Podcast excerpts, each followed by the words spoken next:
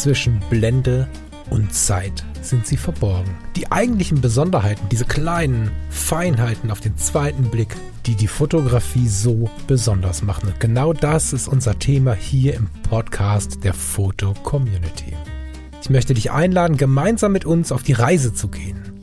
Auf die Reise durch die spannende Welt der Fotografie.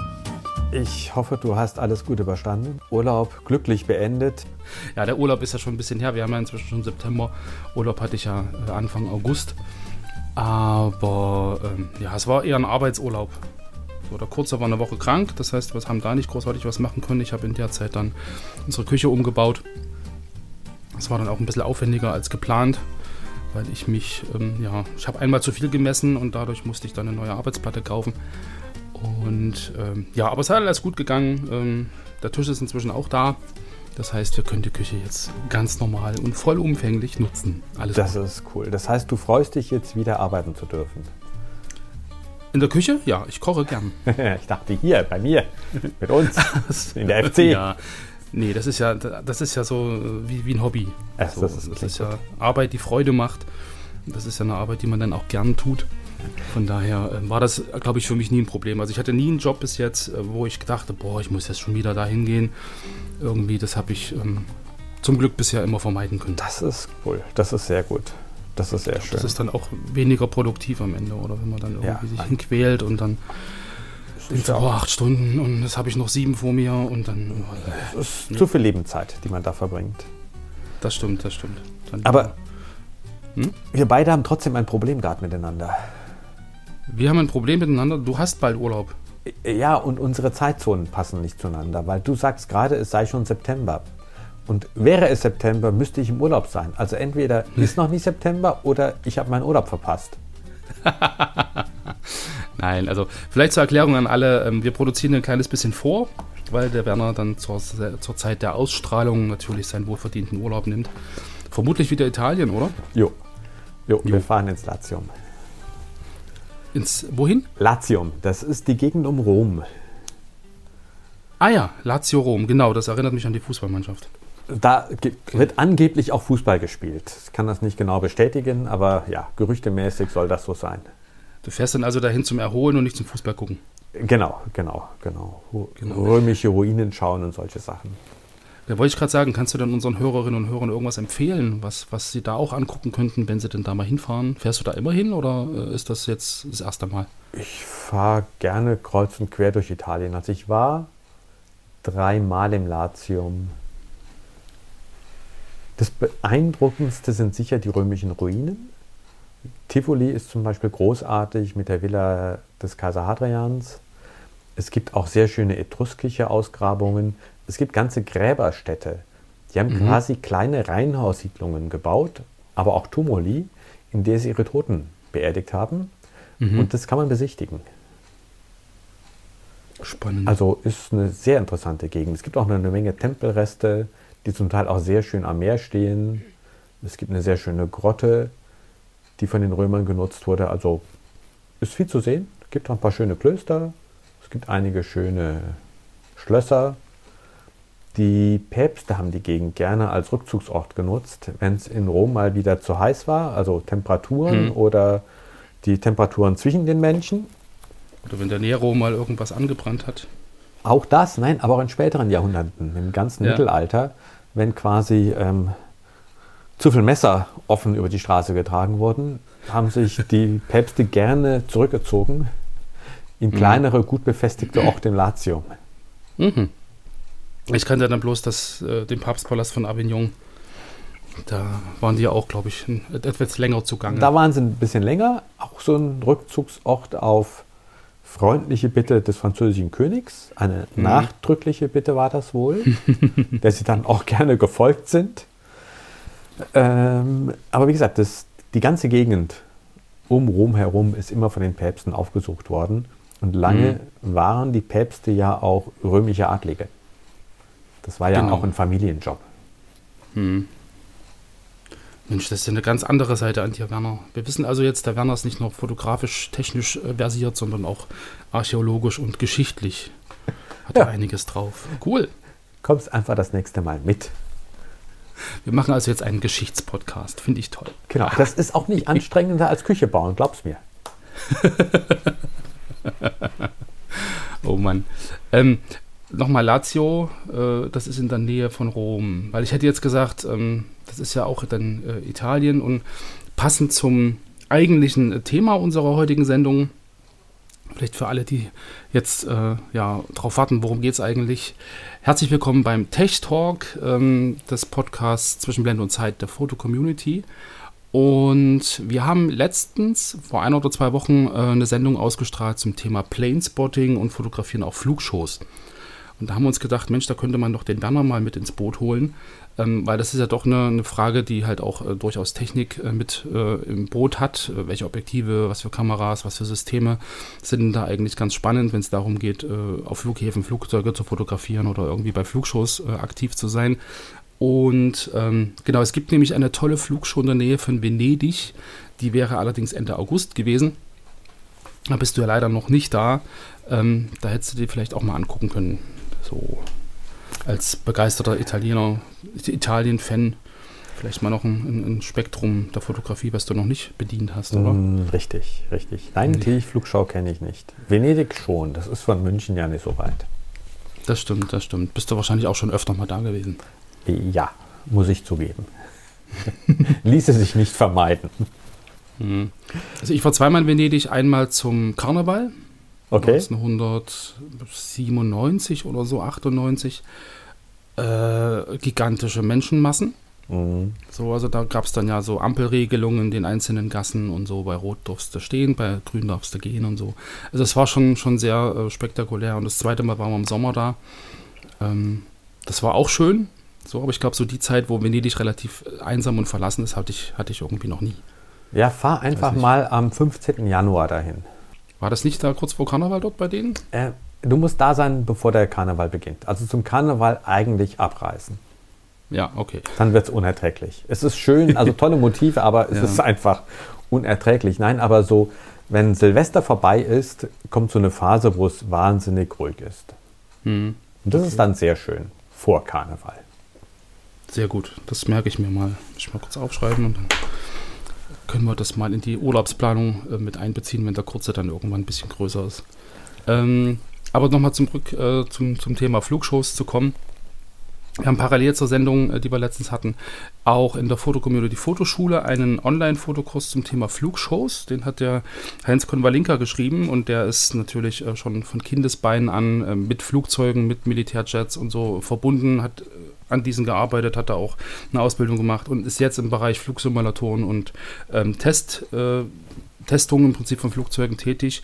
Der hat einen, einen relativ umfangreichen ähm, Kurs geschrieben zum Thema Fotografieren auf Flugshows. Und da haben wir gedacht, Mensch, Werner, du kennst dich mit vielen Objektiven aus. Du hast, ihr habt ja ganz, ganz viele Objektive über die Jahre getestet. Ihr habt ähm, du hast Ahnung von, von Kamerasystemen, von alten, von neuen, hast vielleicht auch was Neues mitgebracht, was jetzt vielleicht spannend ist. Und da wäre halt die große Frage, ob du uns äh, im Bereich äh, Technik da irgendwie ein paar Tipps und Anregungen geben könntest, was sinnvoll ist. Vielleicht für alle, die den Kurs noch nicht äh, gesehen haben oder durchgelesen haben. Ähm, der Heinz äh, bespricht dort im Prinzip Systeme Canon und Nikon. Also alles, was normales Vollformat ist und ich weiß ja von dir aus dem Vorgespräch so ein bisschen, dass, dass du ähm, eine Idee hattest, dass vielleicht auch diese MFT, also diese Micro Four Thirds Systeme, da ganz spannend wären für die, für die Flugzeugfotografen oder für die äh, Planespotter, weil es ja schon darauf ankommt, eigentlich lange Brennweiten zu nutzen. Und da halt, ähm, glaube ich, die, die kleinen Systeme durchaus Vorteile haben. Genau. Wobei es mir nicht nur um MFT ging, sondern genauso um APS-C gerade Canon und Nikon steigen da ja gerade wieder ein. In der ja, klassischen SLR-Fotografie hatten beide parallele Systeme mit Kleinbild und APS-C-Sensor. Im spiegellosen Segment sind beide zunächst nur mit Kleinbild eingestiegen. Nikon mhm. hat dann zuerst mit APS-C-Kameras nachgezogen, jetzt ganz aktuell seit diesem Jahr auch Canon. Mhm. Und für die Flugzeugfotografie sind natürlich lange Brennweiten entscheidend.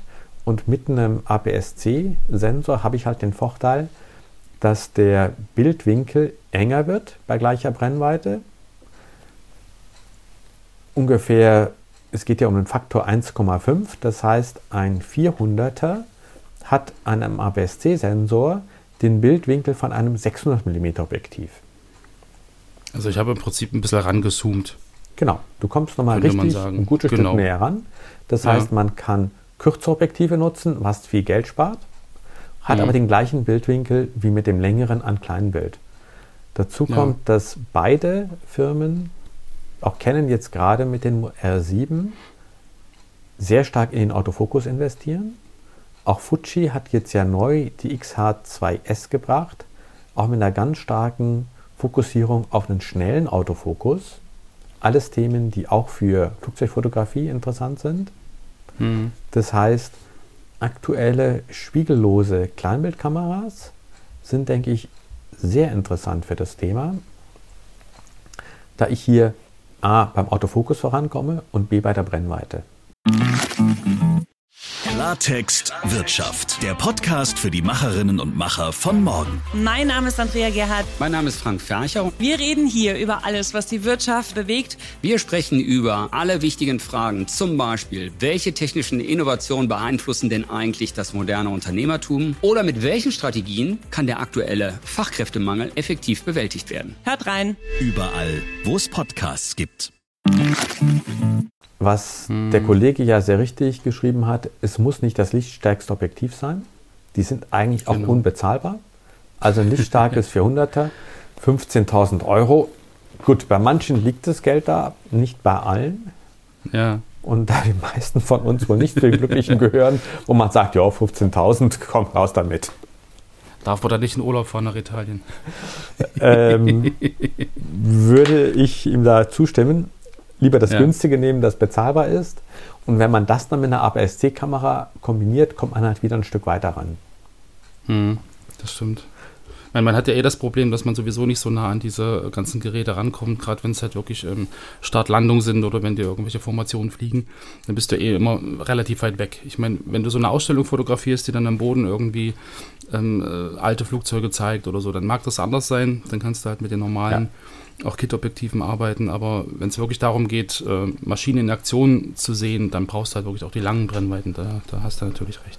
Ja, äh, Kit-Objektive sind eh nicht so ganz meine Präferenz. Da liegt der Fokus meistens doch eher auf den Preis bei der Entwicklung. Hm. Also die meisten Das ist so der Einstieg. Ja, genau. das ist okay, das ist dabei, das kann man nutzen, das ist auch nicht unbrauchbar. Aber um die Möglichkeiten der Kameras wirklich auszuschöpfen, sollte man eigentlich dann relativ bald ein zweites Objektiv kaufen oder ein drittes kaufen. Es gibt von allen Herstellern gute Standardzooms die den mhm. Kit-Objektiven auch überlegen sind. Und dann natürlich immer mehr schöne, lichtstarke Festbrennweiten. Ja, das stimmt. Hast du, äh, was die Standardzooms angeht, also ich meine, gerade wenn ich jetzt überlege, ähm, Flugzeuge fliegen am Himmel, das heißt, ich fotografiere eigentlich immer gegens Licht und habe dann natürlich dann wahrscheinlich ähm, mit, mit chromatischer Apparation oder so zu kämpfen. Ähm, hast du da irgendwie einen, einen Tipp, äh, welche Objektive da vielleicht ganz gut abschneiden, so wenn du an das Tesla-Boot denkst? Da muss ich in unsere Bestenliste schauen. Das kannst du gern machen. Kann ich dir nicht auswendig sagen. Ja. Vielleicht für alle, die es äh, irgendwie interessiert, wo findet man denn diese besten Listen, beziehungsweise wo kann man denn nachgucken, welche Objektive jetzt ähm, da ganz gut abschneiden oder welche äh, da eher äh, ja, zu vermeiden wären? Wir haben in jedem Heft am Ende 10, 12 Seiten Bestenliste mhm. mit den zusammengefassten Testergebnissen der Kameras und der Objektive für die verschiedenen Systeme. Das Ganze ist gekennzeichnet, also steht die Gesamtpunktzahl drin, stehen die Preise drin. Die empfohlenen Geräte haben so einen kleinen blauen Pfeil am Anfang. Man findet mhm. aber auch Detailwerte. Man kann also auch beim Zoom schauen, okay, ist es jetzt im kürzeren Bereich gut oder ist es im längeren Bereich gut? Oftmals ist ja die Qualität nicht gleichmäßig. Und dann genau. sehe ich halt, aha, für mich ist eigentlich die längste Brennweite das Wichtigste. Und dann schaue ich halt, wie es da abschneidet. Mhm. Das ist uns wichtig, das möglichst transparent zu machen. Und unsere Empfehlung ist immer, nicht auf die Gesamtpunktzahl zu schauen, sondern wirklich zu gucken im Detail, ähm, was ist mein Einsatzzweck? Brauche ich die offene Blende oder ähm, ist geschlossen für mich okay? Brauche ich eher das lange Ende, eher das kurze Ende und zu gucken, okay, wie sind dann an dieser Stelle, wo es für mich wichtig ist, die Bewertungen, mhm. damit ich da gezielt kaufe. Also klare Empfehlung, das Heft Color-Foto kaufen oder das E-Paper. Ich glaube, im E-Paper ist, ist die Liste noch wesentlich ausführlicher, oder? Ja, im E-Paper haben wir noch mehr drin. Im Mhm. Heft haben wir einfach Grenzen durchs Papier. Ja. Über unsere App kann man auch das E-Paper erwerben und dort sind die besten Listen größer. Im Heft beschränken wir uns derzeitig auf die aktuellen Systeme, also die spiegellosen Systeme, die fortgeführt werden. Die SLR-Systeme haben wir jetzt ausgelagert ins E-Paper. Wir rechnen nicht damit, dass es von Canon und Nikon nochmal neue SLR-Objektive geben wird. Okay. Die bauen natürlich weiter, also das System ist nicht tot. Es werden Kameras gebaut, es werden Objektive gebaut, aber Neuentwicklungen würden uns sehr überraschen. Vielleicht wird mal irgendwas modifiziert, weil Teile fehlen und man bestimmte Brennweiten weiter anbieten möchte. Solange es einen Markt dafür gibt, also solange Fotografen sagen, wir wollen das kaufen, wird es das auch geben. Wenn die Gruppe zu klein ist, dann ist es irgendwann vorbei. Aber es ist halt ein Markt, der relativ schmal geworden ist und da macht es nicht Sinn, zu viele Systeme parallel zu pflegen. Das ist halt nicht wirtschaftlich. Nee, das, das, ist, das ist klar. So. Also wäre jetzt die Empfehlung, wer ein altes System im Prinzip äh, sich zulegen will oder halt äh, auf, auffrischen will, müsste in, in die App gucken, ins E-Paper Genau. und wer halt ein aktu aktuelles System hat, müsste sich dann die Zeitschrift kaufen. Ja, also unsere Empfehlung ist eh langsam umzusteigen. Das ist Mhm. insofern einfacher geworden, weil jetzt nicht nur Sony, sondern auch Canon und Nikon in ihren spiegellosen Systemen Kleinbild- und APS-T-Kameras anbieten. Das heißt, wenn jemand ein großes Portfolio hat an SLR-Objektiven für das APS-T-Format, kann er diese Objektive jetzt auch an spiegellosen Kameras einsetzen mit einem Adapter, was nach unserer Erfahrung gut funktioniert. Wir schauen uns immer wieder mal Altobjektive an. Wir haben ja auch Autoren, die noch ähm, ja, einen größeren Fundus im Regal stehen haben Ja. die dann auch das mit dem Adapter ausprobieren und die Erfahrungen sind durchweg gut, wenn es jetzt nicht gerade die 20, 30 Jahre alten Schätzchen sind. Da kann es dann einfach sein, dass die Daten, die damals abgefragt und rübergeleitet wurden, zu wenige sind. Das ist dann nicht mehr ideal. Aber wenn es einigermaßen aktuell ist, sind unsere Erfahrungen durchweg positiv. Hm. Okay. Ja, das wäre dann die nächste Frage gewesen, inwieweit du, du sagen kannst, ob das sinnvoll ist, das zu adaptieren. Ja, Genau. Aber nochmal zurück zur. Macht Sinn, okay. Nochmal zurück zur äh, appa- apparatischen, oh, chromatischen Apparation. chromatische Operation, okay. genau. Hattest du da jetzt äh, schnell in die, in die Liste geguckt oder ähm, überlassen wir das einfach den Hörerinnen und Hörern? So, doch ich habe sie offen. Ach, super. Günst, du wolltest jetzt Standardzooms haben. Genau, Standardzooms, wenn man sagt, okay, ich äh, fotografiere das Flugzeug im Himmel und habe da irgendwie voll das Gegenlicht, weil der Himmel ja viel heller ist als das Flugzeug, muss eh zwei Blenden überbelichten und dann gibt es ja dann diese lustigen Farbsäume. Die kann ich zwar dann im, im Lightroom oder so einfach mit einem Klick wegrechnen, aber es ist ja trotzdem erstmal A, nicht gesichert, dass jeder seine Bilder im Endeffekt auch nachbearbeiten möchte. Und äh, B, ähm, ja, ich glaube, das, was äh, optimal aus der Kamera kommt, da hat man dann sowieso weniger Nacharbeit. Von daher ist das ja eh noch mal ein bisschen spannender. Also bei den Genau, was Aber du meinst mit Standardzoom jetzt wirklich ein so 24 die 70 300. So Ah, okay, jetzt. Na, okay, wir benutzen den Begriff Standardzoom für die ähm, Standardbrennweiten so 24 bis 70 Euro bis Okay. 100. Deswegen war ich gerade immer so erstaunt, dass ich der Standardzoom Sorry. raussuchen sollte, weil Nee, das nee, nee, nee, da ja haben wir uns, haben wir uns, genau. Es ist gut, dass man drüber redet, dass man. Ich glaube, das ist ja auch immer eine Sache, wenn man äh, unter Fotokollegen sowieso irgendwie diskutiert und dann so seine, seine Begriffe hat, gerade auch was offene und geschlossene Blende oder große und kleine Blende angeht oder so, dass man da, glaube ich, die Begrifflichkeiten vorher nochmal definieren Das sollte, kann man verschieden verstehen. damit ja. man auch vom Gleichen redet oder vom selben. Also nehmen wir beispielsweise Canon RF. Da haben wir zwei Zooms getestet, die ein bisschen länger sind. Mhm. Das 470-200, das ist sehr gut, aber geht nur bis 200, wäre ein APS-C bis 300. Es gibt ein 100 bis 500. Das ist am Ende leider nicht mehr sehr lichtstark, Blende 7,1. Ist dafür ein APS-C dann richtig lang. Das können wir auch wirklich empfehlen. Hat nur leider den günstigen Preis von gut 3000 Euro. Ja, gut, aber wenn man wahrscheinlich äh, andere äh, Objektive vergleicht mit der gleichen Brennweite, dann ist das wahrscheinlich immer noch eines der günstigeren, oder? Jein, es gibt bei Canon eine ganz schräge Entwicklung. Die haben Festbrennweiten gebaut mit Blende 11, 600 mm und 800 mm. Mhm. Also extrem lichtschwach, aber richtig lang, mit 800 bis 1000 Euro auch vergleichsweise günstig. Mhm. Bei der Bildqualität sind die nicht vorne. Das muss man, da muss man sich klar sein. Also die Mhm. sind weder bei der Auflösung noch beim Kontrast wirklich da auf dem Moment, wo die Kamera sein könnte. Also das ist einfach weniger, als was normalerweise möglich ist. Dafür ist es bezahlbar. Ich muss halt Nachbearbeitung, nachschärfen, Kontrast reinschieben. Aber wenn ich das Budget nicht habe, ist das natürlich eine Alternative. Weil bevor ich aus einem 200 mm Bild einen Ausschnitt mache, bin ich damit immer noch besser. Ja, ja. Wenn ich das Geld habe für einen 600er und sage, wie gesagt, der ähm, Maybach steht in der Garage, der Bentley ist abbezahlt, okay. Ja, Wenn das aber nicht der Fall ist, dann habe ich hier ein Objektiv, das jetzt aus unserer Sicht natürlich ähm, keine Empfehlung bekommt, dafür ist es einfach nicht vorne genug. Aber im Vergleich zum Ausschnitt aus einem normalen Objektiv ist es dann doch wieder vorne. okay. Und kannst du noch mal ganz genau sagen, was das für zwei Objektive wären? Da gibt es zwei RF 11600 und RF 11800. ja, okay. Das sind zwei Objektive, die speziell für Amateure gerechnet wurden, die lange Brennweiten suchen und eben nicht mit einem fünfstelligen Budget ausgestattet sind. Hm.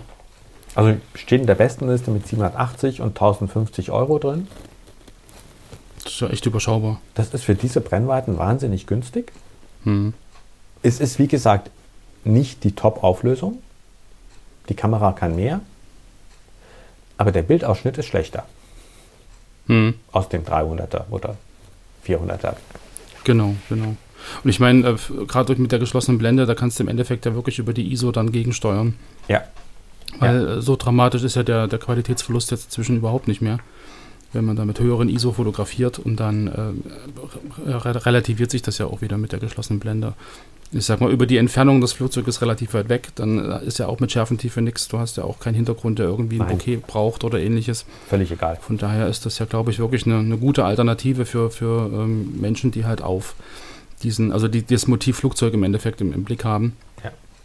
Und Und ob das jetzt, ja, gesagt, Ich schaue jetzt halt bewusst mal rein, was gibt es bei Canon in dem Bereich?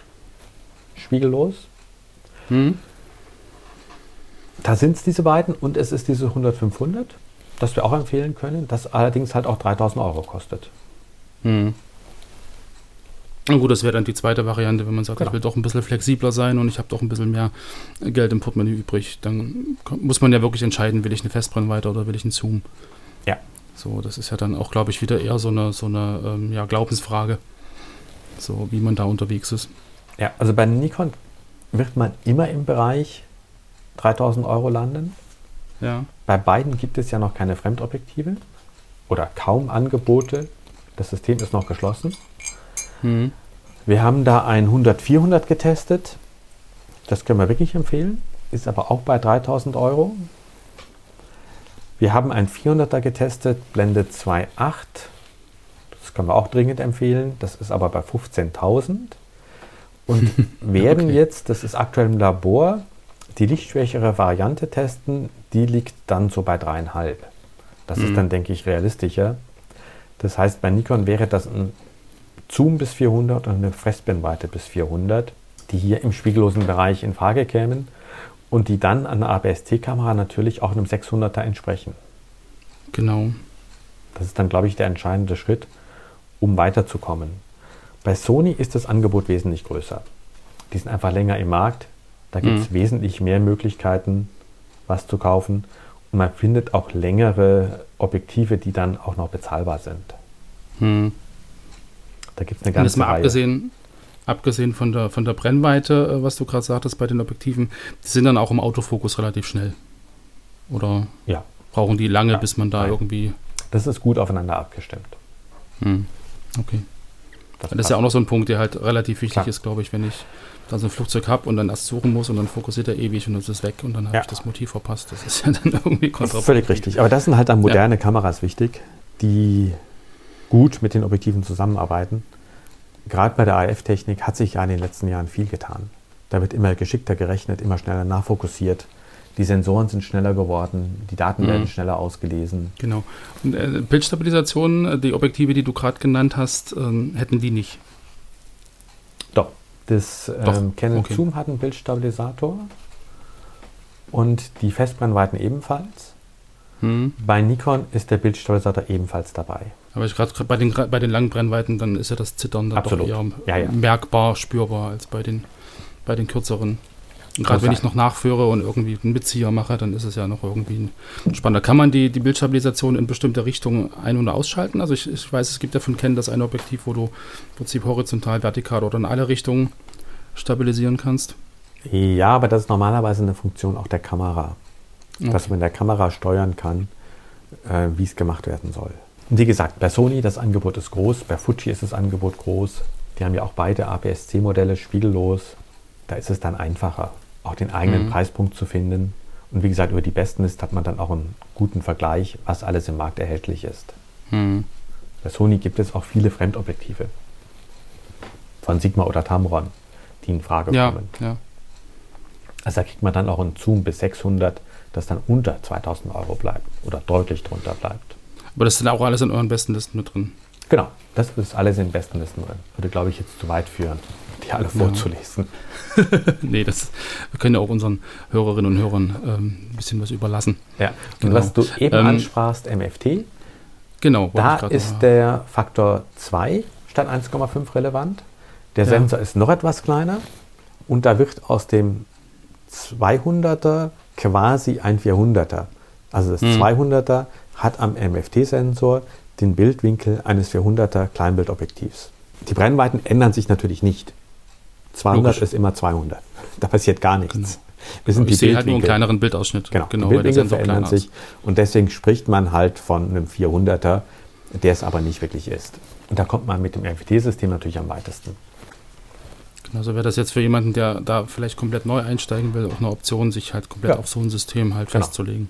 Also wer genau dahin will, der sollte wirklich über seinen Sensor nachdenken. Wie groß soll der Sensor sein? Und ist für ihn dann nicht vielleicht wirklich der kleinere Sensor die bessere Wahl? Er verliert ein bisschen was an Bildqualität bei wenig Licht, Hm. aber ich glaube ja, dass man die Flugzeuge eher bei viel Licht fotografiert. Vermutlich. Also ich meine, das wird dann wahrscheinlich eh äh, in- in der Tageszeit, Mittagszeit Genau. passieren. Ähm, der Heinz hat zwar in seinen äh, Kurs auch beschrieben, dass es halt auch schöne Lichtsituationen gibt, gerade bei Sonnenaufgang oder Untergang, so mit Gegenlicht und startende Flugzeuge und, und äh, heiße Luft über der, über der Landebahn und so. Aber das ist dann, glaube ich, eher ähm, in den meisten Fällen nicht, nicht ähm, ja, fotografierbar, weil man einfach zu der Zeit noch gar nicht dort ist Nee. beziehungsweise nicht reingelassen wird und dann nur mit, mit Akkreditierung oder so so eine Momente überhaupt erfassen kann. Und ich glaube, dann bist du auf einem Level, ähm, wo du nicht mehr drüber nachdenkst, äh, welches Objektiv brauche ich oder welche Kamera brauche ich. Ja. Ähm, ich glaube, für den Einstieg ist das erstmal nicht relevant. Wenn stimmt. Geld keine Rolle spielt, ist es immer schön, aber genau. das gilt ja für uns meistens nicht. Ja, Oder die meisten von uns gilt es zumindest nicht. das ist richtig. Ähm, du hattest mir im Vorfeld noch irgendwie verraten, dass es wohl jetzt äh, gerade im MFT-Bereich äh, ein bisschen Bewegung gibt. Im ABS-C-Bereich gibt es gerade Bewegung. Ah, weil ich, dann habe ich das Bei im MFT Vorfeld. passiert gerade relativ wenig. Ja, weil du irgendwas meintest, drei neue Kameras irgendwie. Ah, äh, ABS-C. APS-C, okay, dann habe ich das. Naja, ich muss dann noch ein paar Übungsstunden machen. Wir haben im nächsten Heft, das wir gerade fertig machen und das dann am Kiosk ist, wenn der Podcast ausgestrahlt wird, da Mhm. testen wir drei neue APS-C-Kameras von Canon, Nikon und Fujifilm. Das hatten wir seit wahrscheinlich zehn Jahren nicht mehr, weil zuletzt ja der Fokus ganz stark auf Kleinbild lag. Hm. Und da ist auf jeden Fall die Fujifilm extrem spannend, weil die mit einem sehr schnellen Sensor arbeitet, der über eine zusätzliche Speicherschicht noch schneller Daten ausliest.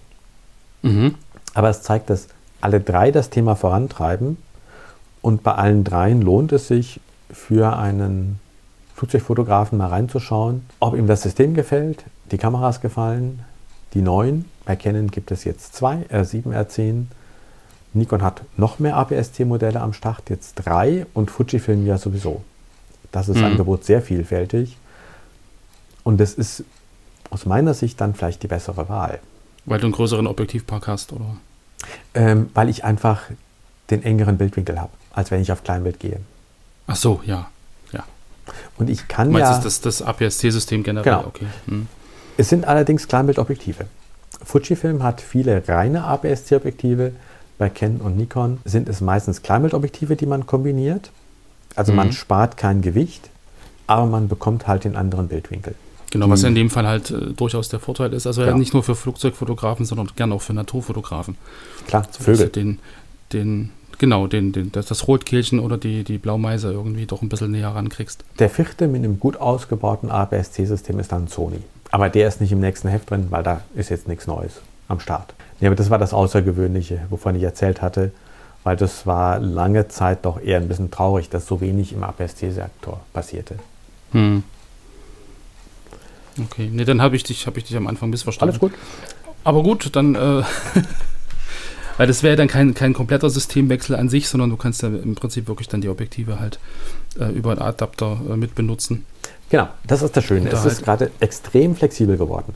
Ich kann SLR-Objektive, auch APS-C, jetzt völlig problemlos an spiegellosen Kameras nutzen. Ich kann im spiegellosen Bereich Kleinbild und APS-C Sensoren kaufen.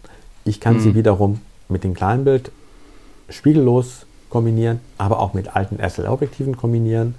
Das heißt, ich muss, wenn ich mich bewege, nicht alles neu kaufen, sondern ich kann einfach schrittweise Dinge erneuern.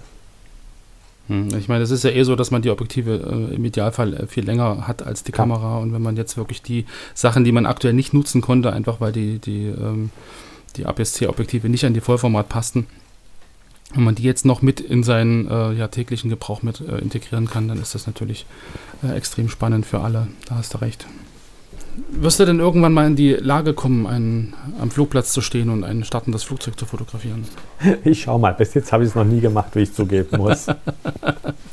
Ja, ich, ich bewundere das ja immer so ein bisschen, wenn dann die, die äh, Leute da ganz genau wissen, welches Flugzeug Ja. ist das, von wo nach wo fliegt das und, und wie oft ist das schon geflogen und wie alt ist das und wie heißt das und so. Das ist ja schon irgendwie, das ist genau auch bei den, bei den Eisenbahnfotografen. Die, welche, welche Zugmaschine ist das, welche Lok, wie alt ist die, wo kommt die her, wo fährt die hin und Ja. das ist irgendwie Detailwissen, da kriege ich schlag euch mit den Ohren. Das, Das ist der Wahnsinn. Also der Sohn von einem Kollegen fotografiert Lokomotiven Hm. und der investiert da richtig Zeit.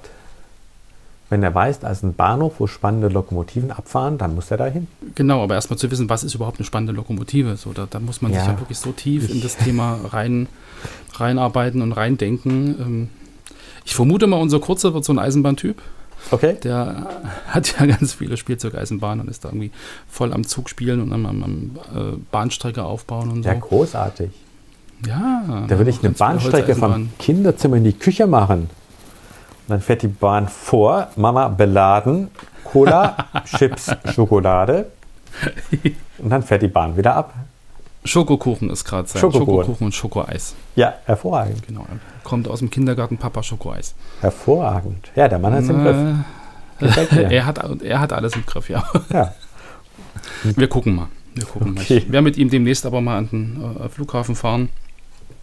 Leipzig starten zwar nicht so viele Flugzeuge und landen, aber ein paar dann doch. Und äh, mal gucken, ob wir ihn auch für Flugzeuge begeistern können. Okay. Mal sehen. Mal sehen. Ich meine, es ist ja, äh, die große Antonov ist ja ab und zu in Leipzig gelandet, die gibt es ja nur leider nicht mehr. Nee.